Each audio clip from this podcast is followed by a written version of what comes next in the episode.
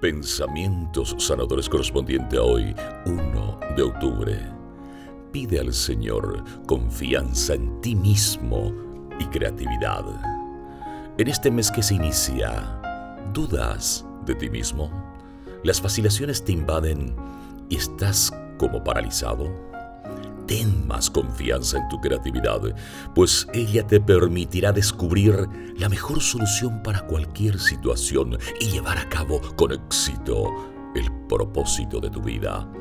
En este sagrado momento de oración comienza a dar gracias porque el Espíritu Santo es el dulce huésped de tu alma y de él fluyen la sabiduría y la guía de Dios, las cuales siempre están disponibles para ti.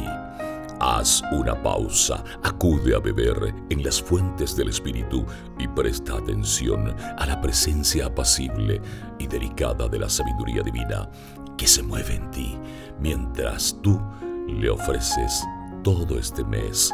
Luego háblale de lo que en los próximos días tendrás que hacer y cualquier situación que necesite de tu resolución, abriéndote aún más a su sabiduría y entendimiento. Deuteronomio capítulo 34 versículo 9. Josué, hijo de Nun, estaba lleno del espíritu de sabiduría, porque Moisés había impuesto sus manos sobre él.